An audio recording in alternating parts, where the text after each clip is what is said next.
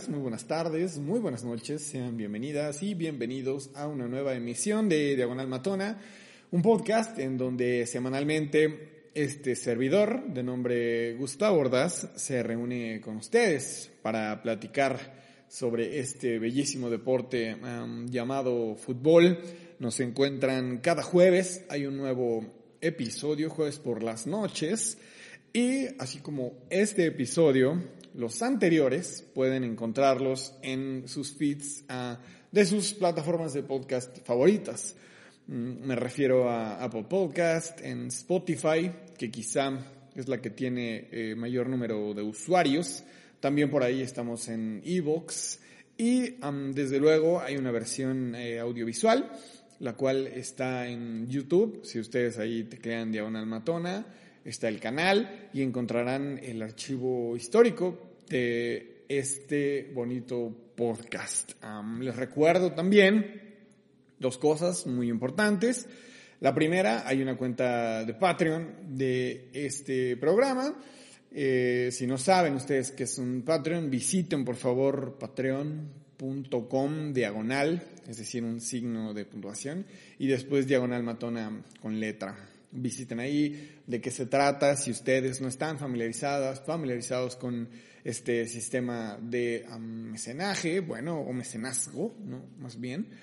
Este, mm, prácticamente se refiere a una plataforma en donde ustedes que están del otro lado de este archivo digital pueden hacer una donación de literal lo que sea su santa voluntad y a cambio de este programa se los agradecerá infinitamente, ya que su cooperación es muy necesaria para que eh, no solo el algoritmo, gracias a sus suscripciones, a que den reviews, por, por cierto, no dejen de hacerlo a sus, eh, sus follows, tal, eh, sino ayudarle un poquito, ¿no? echarle la mano para que más gente conozca este, este espacio que está abierto para todas y todos. Y claro, va a ser una comunidad cada vez eh, más grande. Mm, la cuenta de Twitter de este programa es diagonal matona-bajo. Eh, la mía, eh, me refiero a mi cuenta personal, Gus Ordaz-bajo también, en Instagram y en TikTok como diagonal matona oficial con doble F. Hagamos que la comunidad sea cada vez más grande. Así como de grande ha sido lo que sucedió en la jornada de ayer, en ah, las semifinales de la Liga MX femenil. Comencemos con un orden estrictamente cronológico. Eh, el día lunes se llevó a cabo eh, una jornada bastante intensa. Sabemos que la programación de partidos en la Liga MX eh, de mujeres todavía no es la mejor. Ya vamos mejorando de a poco, pero todavía no se alcanza un, un nivel óptimo en función a, consumo, a oportunidades, me refiero para ver los partidos. Y bueno, entiendo que se ha trabajado, no es lo ideal, pero todavía no hemos llegado a una meta que es lo idóneo. Sin embargo, eh, los partidos se llevaron a cabo tanto el viernes en la noche como el día lunes. El día viernes los partidos de ida terminaron con un marcador de 2 a 0 eh, primero en favor del de, equipo de Pachuca y por otro lado eh, Tigres vence también por un marcador de 2 a 0. Esto fue a Guadalajara. las rayadas fueron víctimas de Pachuca a su vez. Parecía que tanto la escuadra de Tigres como de Pachuca, ¿no? las locales, este, se iban a llevar una eliminatoria no de forma fácil, pero que la vuelta iba a ser un tanto manejable, por lo que se vio en el partido de ida. Eh, sobre todo lo que hizo Pachuca, eh, al mando eh, está, recordemos, Juan Carlos Cacho, este jugador que también jugó para selección mexicana y tal, un, un paseo, pasaje por que fue Cruz Azul, incluso Pachuca también, algunos lo recordarán, y toma el equipo de, de Pachuca, lo lleva a los primeros lugares en el torneo, de la mano de, Corral, que está pidiendo a gritos un llamado a selección, el cual, si no sucede en los próximos meses, si es que el nivel se mantiene, bueno, la verdad es que se tendrán que rendir muchas cuentas. Pero la lógica indica que tendría que estar ahí, lo que hizo en semifinales eh, con América, ahora Eh, lo que hizo también enfrentando a Rayadas fue fundamental para que eh, Pachuca esté jugando una final más. Ah, vámonos paso a paso, claro está. Y eso fue por el partido de ida, ¿no? Parecer eh, irreconocibles las jugadoras y sobre todo la reacción por parte de Espejo, se le fue la eliminatoria, no tuvo reacción. Eh, entendió quizá que con el 2-0 en contra eh, era bastante, si no probable, era muy manejable una desventaja de ese tipo. Por la posición en la tabla, por lo que habían mostrado, por la madurez, eh, por, estos factores que en una eliminatoria son muy, muy, muy relevantes. Así lo hizo Espejo, entendió que, que era, eh, era, importante no llevarse más goles, eh, yo, que en el BBVA las cosas iban a ser distintas, pero no fue así. en la vuelta, el primer tiempo transcurrió realmente muy apretado, perdón, muy apretado el partido, no encontró su mejor nivel, la escuadra de Rayadas. Y claro, eh, en el segundo tiempo salieron con todo. Se vino por ahí eh, la reacción, llegaron a ponerse 2 a 0. Nuevamente el tema del arbitraje y la falta de videoasistencia sigue estando en las primeras planas. Desafortunadamente, mientras no exista, ya no digamos, ¿no? apoyo para este gremio en la liga femenil, porque se da en todos lados, pero en la liga femenil es muy evidente lo que está sucediendo. Es partido a partido, es situación tras situación, realmente tiende a, ya más allá de la molestia, al menos desde mi perspectiva es mucho coraje por lo que está sucediendo en esta liga. Eso es por un lado, ¿no? Falta de apoyo, falta de incentivos. Son víctimas también de un mismo sistema que no les da un empuje, no les da un desarrollo a un sector que es fundamental para el juego, ¿no? que es el arbitraje. Y por otro lado, pues menos hay apoyo, no hay inversión, no hay un impulso al VAR en esta liga y seguimos viendo este tipo de decisiones vergonzosas, un penal inexistente que pudo haber dejado fuera a Pachuca después de un gran torneo, en primer lugar, y después una gran eliminatoria las pudo haber dejado eh, fuera porque en ese momento quedaban eh, literal eh, descarriladas ¿no? por, el, por, el camino para el camino hacia el título. No, este, no era lo más justo, esta palabra en el deporte en general no se toma de la mejor forma o quizá no deberíamos de usarla porque la justicia pocas veces existe una, frase muy común, un lugar eh, ya visitado por mucha gente. Y lo que vimos, ¿no? Fue que afortunadamente, instantes después de que cayó el gol eh, de Rayadas, eh, descuenta el equipo de Pachuca, dando un global total por 3 a 2. Recordemos que el empate le daba el ingreso a Rayadas por ser la mejor escuadra del torneo, ni más ni menos. Y también, como en el de ida, no se le vio tanta claridad al equipo de Pachuca. Eh, hay eh, algunos errores por parte de la portera de, Pachuca, ¿no? que fueron los que generaron las oportunidades más claras, ¿no? Tanto de Monsiváis, Road, o sea, no hubo realmente una conexión y tampoco sentí que Eva Espejo se sintiera cómoda con las decisiones, yo la vi maniatada, la vi desesperada. De verdad, es más el mérito que hizo Pachuca por el plantel, porque no se equipara con lo que sucede con Rayadas, que, que tanto echarle la culpa a Espejo o a las jugadoras. Al final de este segmento voy a, voy a hacer un comentario en relación a las, eh, a las eliminaciones de los equipos eh, de Monterrey y ya este, hay, hay por ahí un, factor, ¿no? un común denominador entre cierta parte de la, de la afición que, que confunde este tipo de derrotas y que, bueno, quien no quisiera estar acostumbrado, acostumbrado a ganar siempre, pero, pero hay que comprenderlo desde otra perspectiva. Eso lo voy a ahorrar al final. Y así se instala, ¿no? Eh, Pachuca en, en esta final, que se llevará a cabo, por cierto, el día también eh, viernes y el lunes. ¿Quién es el rival? El equipo de Chivas, el equipo invicto en, torneo regular. Por ahí lanzamos un tuit, ¿no? Que el torneo había sido espectacular, ¿no? Que estaban invictas, que tenían la campeona de goleo, tal, tal, tal. Y ya saben, aparecen por ahí eh, gente de Twitter, hashtag gente de Twitter, diciendo enseguida, no están invictas porque ya perdieron. Brother, viene bien implícito y lo comprendiste. Yo no, no me meto realmente en ese tipo de polémicas, no tiene ningún sentido y, y me cuesta aceptarlo, pero, pero es un tema que habrá que tratar dentro de un consultorio. Lo que nos compete ahora es comentar lo que sucedió en esta eliminatoria. El día viernes, eh, Tigres, eh, si bien no se vio totalmente superior, Guadalajara aguantó muy bien, una línea defensiva que yo he criticado durante todo el torneo, que quizá era la que más sufría, a pesar de ser eh, la, que, la línea más bien que más sobresale. Si un equipo es invicto, quiere decir que tiene un buen cuadro defensivo.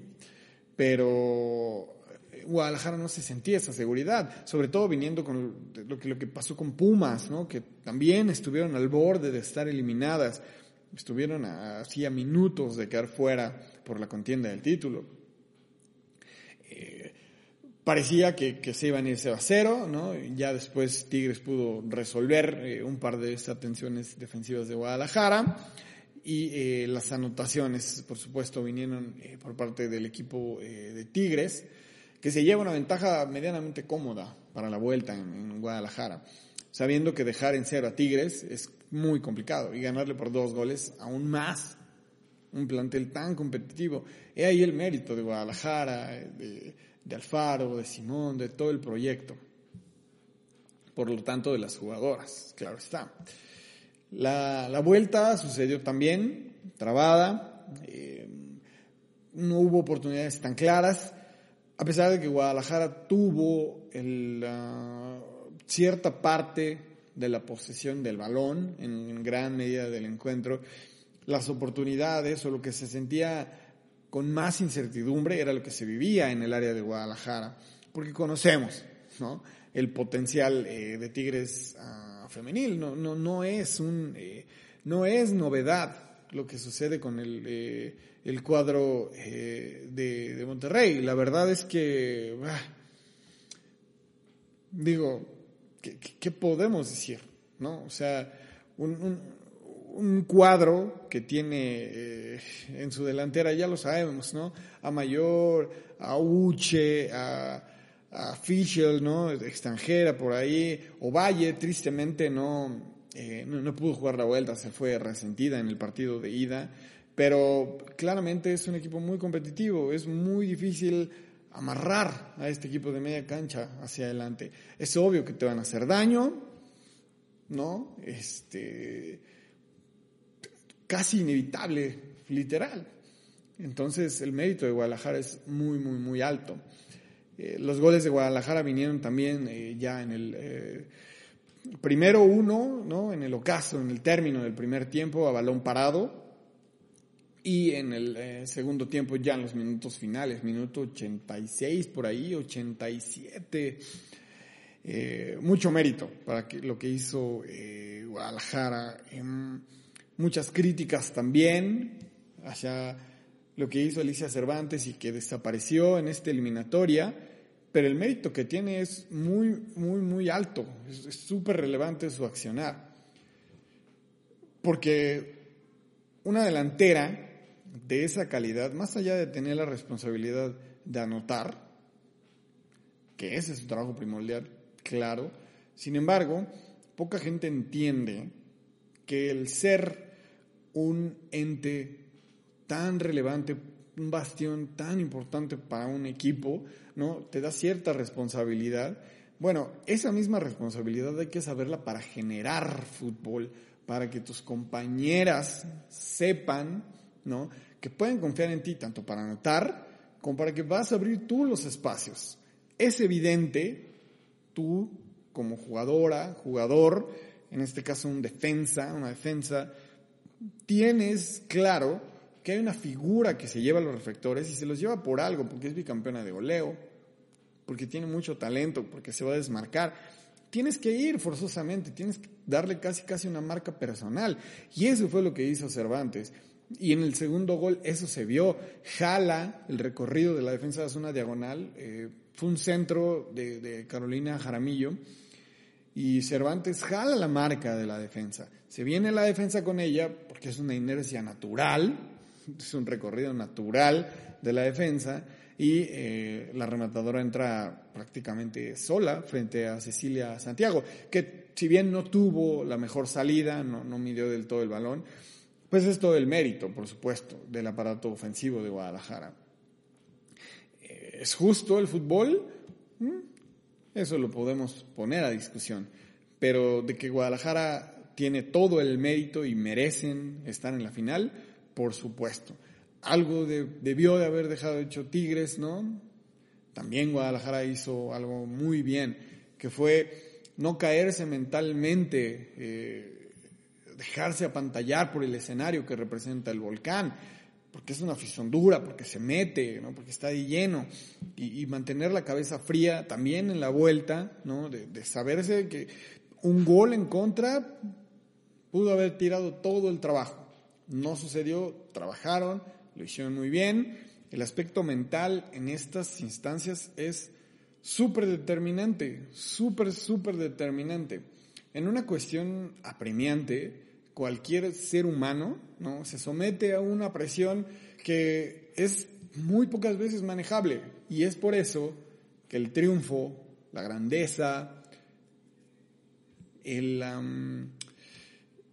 sí, o sea, el saberse ganador, ganadora, solamente es de unos cuantos, de unas cuantas. No todos pueden llegar a esa cima. ¿Por qué? Porque claro, todas reaccionamos, todos reaccionamos a diferentes factores. Y el código de la grandeza, como esta serie de Apple TV Plus que les recomiendo muchísimo, es justamente ese. Tratar de bajar los nervios, de controlar la ansiedad y de tomar buenas decisiones, sobre todo en momentos muy complicados. Eso es en un deporte, pero en la vida diaria todas, todos tomamos decisiones complicadas en nuestros trabajos, eh, o sea, en nuestro andar, ¿no? El día a día es así. La vida se trata de tomar decisiones, pero cuando éstas llegan en momentos apremiantes, solo ciertas personas son capaces de sobresalir. Y esto fue lo que sucedió con Guadalajara lo hizo muy bien y aprendió que para ganarle a Tigres hay que hacer un partido casi, casi perfecto. Casi. Y digo casi porque por ahí también tuvo oportunidades Tigres. Entonces, todo el mérito para Alfaro, que pedían ahí su, su, cabeza a mitad de torneo, que sí no caminaba el equipo por ahí en algunos partidos, dejó ir puntos de forma inverosímil contra rivales que no se esperaban. Eh, el proyecto de Simón, por supuesto, de Nelly Simón, que, comanda ya desde hace algún tiempo y que lo está haciendo de forma importante. Se dice, fíjense, ¿no? Ahora que se fue eh, Atlas temprano del torneo, justamente goleado por Tigres, eh, hay un rumor muy fuerte de que una delantera, no quiero adelantar porque es más un rumor, ¿no? Una delantera se va a unir a las filas de Guadalajara, o sea, ya hay un trabajo detrás mientras todo esto está sucediendo. Y eso es lo que fomenta, eso es lo que, eh, lo que un buen proyecto debe de hacer, ¿no? Sentar las bases para que mientras se está dando, ¿no? Tu equipo en competencia, tú ya estás planeando lo que sigue. Planear a futuro, tener visión. Si estás viendo el día de mañana, difícilmente vas a sobresalir, especialmente en un deporte, ¿no? Donde se trata de proyectos, de trabajo, de entrenamiento, perseverancia, compromiso y claro, una inversión que, se tiene que hacer y se refleja. Si no, pregúntenle a Rayadas y, a Tigres que en esta ocasión no tuvieron fortuna. Pero esperemos ¿no? que, que, la, que la próxima final sea espectacular. Les recuerdo en el partido de ida en el Estadio Hidalgo. Y la vuelta en el Acron el día lunes, eh, Chivas recibirá la final, así como hace algunos años fue, si no me falla la memoria, fueron hace cinco años, en donde se levanta eh, Se levanta campeón el equipo de Chivas, Tania Morales levanta ese trofeo, Tania Morales ahora que anda en Cruz Azul.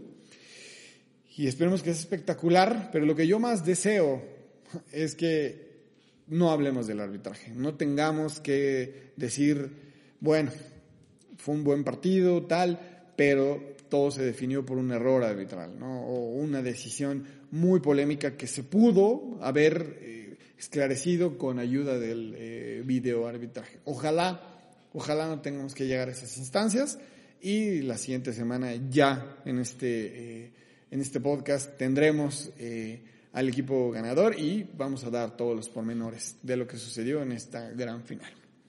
Ok. En el ah, siguiente segmento vamos a tocar el tema de la liguilla, pero ahora del ah, fútbol eh, varonil. Antes de que se me olvide, eh, quería hacer una pequeñita reflexión y es sobre la exigencia. Muchos mensajes después de la eliminación de Rayadas y de Tigres. solo es un paréntesis. Rayadas y Tigres. O sea, las redes explotan, ¿no? Son equipos tan importantes a nivel nacional que sucede una revolución brutal en redes sociales en general. No quisiera centrarme en una, pero al menos en Twitter fue Medina, por ejemplo, y luego, luego fue tendencia, espejo, pidiendo cabezas, tal. Y hay que comprender algo. En el deporte o se gana o se pierde, no hay más. La gente que se dedica a esto lo sabe y lo sabe muy bien. Pocas, pocos lo canalizan, claro, ¿Es complicado? Por supuesto, por supuesto, somos seres humanos. A quien le gusta la derrota, el fracaso, no es agradable ese sabor. Pero nadie está más acostumbrado a ello, te lo juro. Nadie que las propias futbolistas, los propios futbolistas. Ellos entienden que, que, que así es esto, que el dedicarse al deporte te va a exigir saber ganar, pero también saber perder es muy complicado ganar, pero perder lo es aún mucho más. Y la gente es lo que no entiende. Mucha gente pidiendo ya cabezas, eh, no sé, exigiendo demasiado. Hombre, que así le exigieran a sus jefes en sus trabajos, ¿no? Tendríamos mejores condiciones laborales, que así le exigieran a sus, sus gobernantes, ya no digamos a sus gobernantes locales, o sea, a los mismos representantes que tienen en su colonia. Otra cosa sería, vamos a calmarnos y en vez de sacar toda una verborrea ahí en redes sociales, pues hay que entender que a veces te va a ganar, a veces te va a tocar ganar, a veces te va a tocar perder. Y sobre todo, uno, reconocer que tu equipo, en este caso Tigres y Rayadas, van a estar en el siguiente torneo jugando quizá la final. Eso es obvio. Son proyectos que les da para eso y más reconocer que tu equipo es un buen trabajo, pero que no siempre se va a ganar. Eso es imposible, imposible. Pregúntenle que ustedes quieran. No se puede tener una tendencia positiva siempre. No se estadísticamente no es posible. O sea, no hay más. Eso por un lado. Reconocer que se hizo el esfuerzo, reconocer a tu equipo. Si estás acostumbrado a ganar, bueno, no te tocó esta vez, en la que sigue te tocará. Reconocer que se hizo bien el trabajo. Por otro lado, también reconocer la labor del rival. Es súper importante, porque así como los protagonistas de las historias, las protagonistas son súper relevantes, ¿no? Las contrapartes lo son de la misma magnitud. Siempre, siempre, siempre el contrapeso es importante en todos lados. En el deporte, en las historias, toda buena historia tiene un ganador, un perdedor, el villano es igual o más importante quizá que el protagonista. En la política, por ejemplo, siempre debe haber un contrapeso. Es normal, es lo más natural y eso alimenta a la grandeza de los protagonistas, de las protagonistas. Si tú, Tigres, si tú, Rayadas, no pudiste, bueno, es porque tus rivales lo hicieron aún mejor y, merecen el respeto, el reconocimiento porque te superaron, porque tienes planteles mucho más altos, tienes una inversión mucho mayor. O sea, el, mérito debe ser aún mayor. Hay que comprenderlo de esa forma. Y también la afición así lo debe entender. No me voy a poner aquí a, tratar de, adoctrinarlos, no, pero hay que verlo desde esa perspectiva, para evitar... Eh, por ahí conversaciones estériles en, redes sociales. Ya. Entonces, cierro paréntesis sobre lo que iba a decir. Y ahora sí, vamos a hablar sobre las semifinales, pero de eh, fútbol eh, de varones.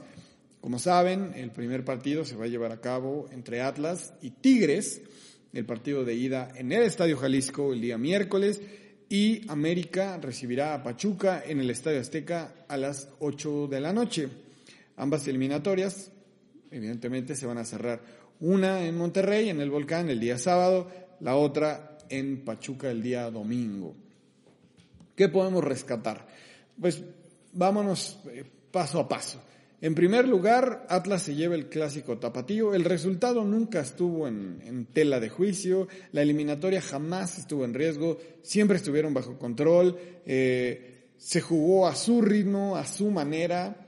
Guadalajara era evidentemente un espejismo. Sí se celebraba que ganaron cinco partidos consecutivos. Eso no se logra diario, menos siendo Guadalajara. Pero no había enfrentado equipos top. Y si no hay equipos top, al menos que dominaran medianamente un estilo que tuvieran un equipo competitivo como Atlas. Lo domina muy bien. Y si bien Atlas no es el equipo que juega muy vistoso, que es eh, tremendamente, ah, eh, tremendamente espectacular, no, no, no. Al contrario, Atlas es un equipo total y absolutamente práctico, muy pragmático. Saben a lo que juegan, ¿no? Tienen en, en Camilo, Camilo Vargas, el arquero, espectacular el colombiano, de los mejores. Te da mucha seguridad. Te da la confianza de que te puedes sacar resultados. Así de sencillo. Lo hizo en el campeonato y en esta ocasión no ha sido la excepción, ¿no?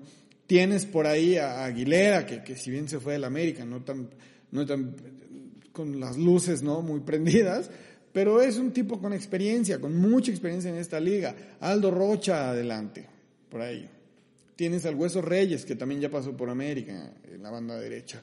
Y, por supuesto, adelante tienes a tipos como Quiñones y como Furch que te van a resolver. Y si ellos no lo hacen, hago referencia al comentario que, hice hace unos minutos, van a hacer que los compañeros sean mejores, que tengan oportunidades. Porque el jugador su valía no es anotar, quizás es su labor más importante, pero también es generar el espacio es hacer que tus jugadores, que tus compañeros sean aún mejores y tengan oportunidades, los espacios que tú estás dejando. Así se debe de evaluar el rendimiento.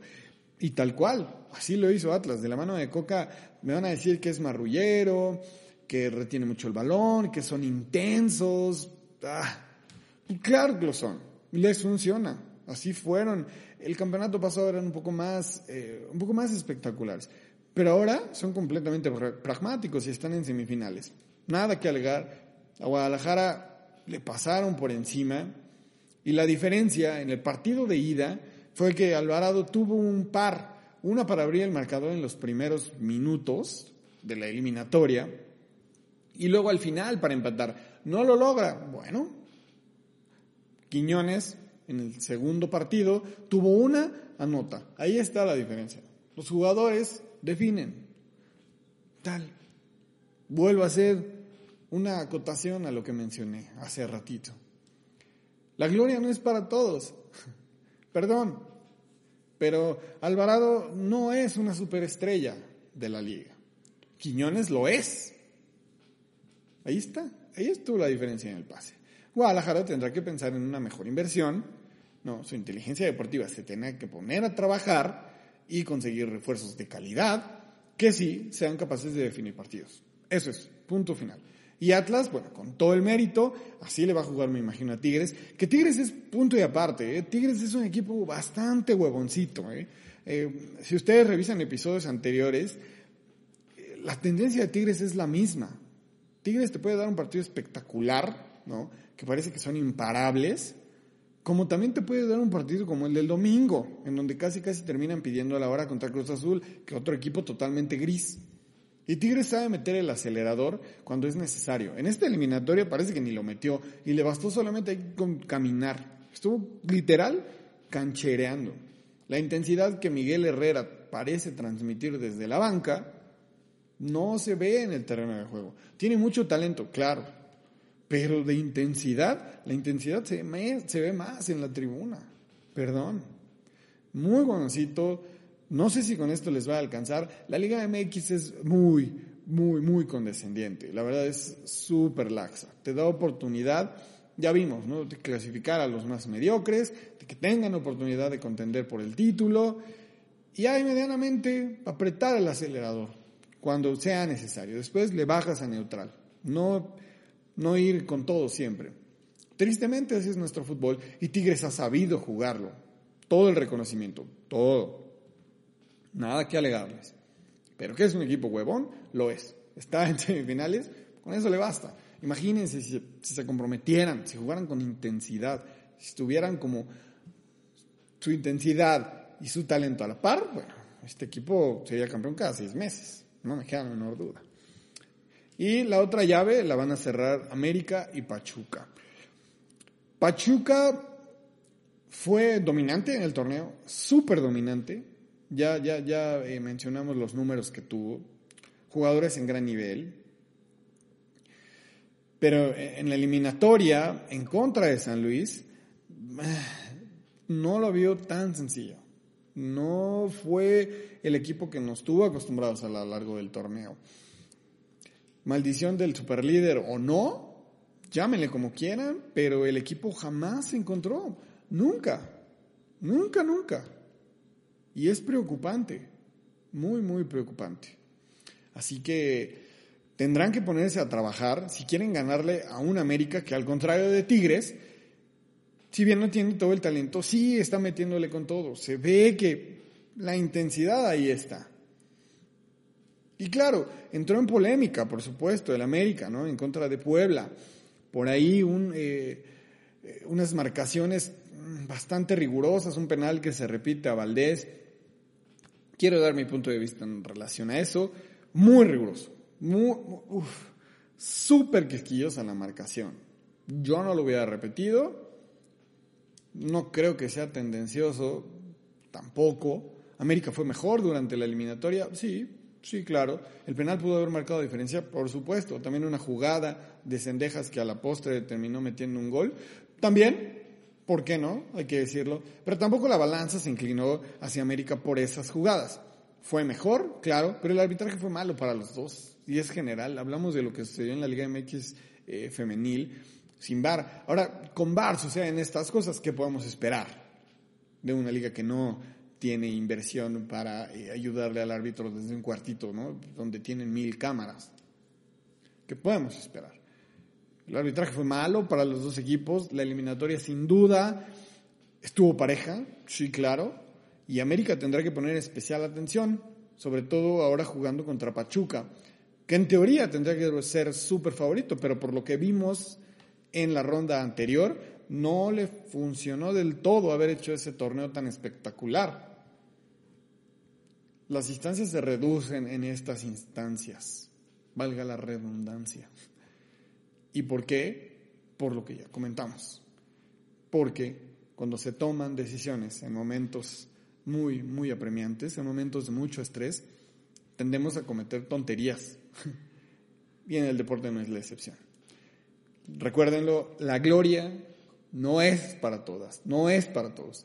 Solo unos cuantos, unas cuantas son las y los afortunados de tocarla un lugar muy, muy común, pero a mí me encanta y es en el fútbol y en el deporte en general, hay contendientes y hay participantes. Los contendientes hay muy poquitos y participantes está el resto. Ya vienen en una bolsa ahí, como a granel. Muy bien, eh, pues hemos llegado al final de este episodio. Gracias a todas, a todos por haber llegado hasta aquí. Compartan si les gusta este contenido, si les gusta eh, quizá mi voz, no lo sé. Eh, por favor, platiquen con sus familiares, compártanlo, denle like, echémosle la mano al algoritmo y ustedes échenos la mano ahí con una propina en el Patreon. Recuerden, patreon.com, diagonal, eh, diagonal matona. Twitter, diagonal matona-bajo. Suscríbanse en Spotify, Apple Podcast, en YouTube, en iBooks, dejen un comentario o escríbanme a mí, en, mi personal, arroba gusordaz-bajo. En la siguiente emisión ya tendremos finalistas de la Liga Varonil y de la Liga Femenil, ya tendremos a las campeonas. Eh, esperemos eh, tener aquí todos los pormenores y si no sucede nada extraordinario, nos estaremos viendo la próxima. Chao.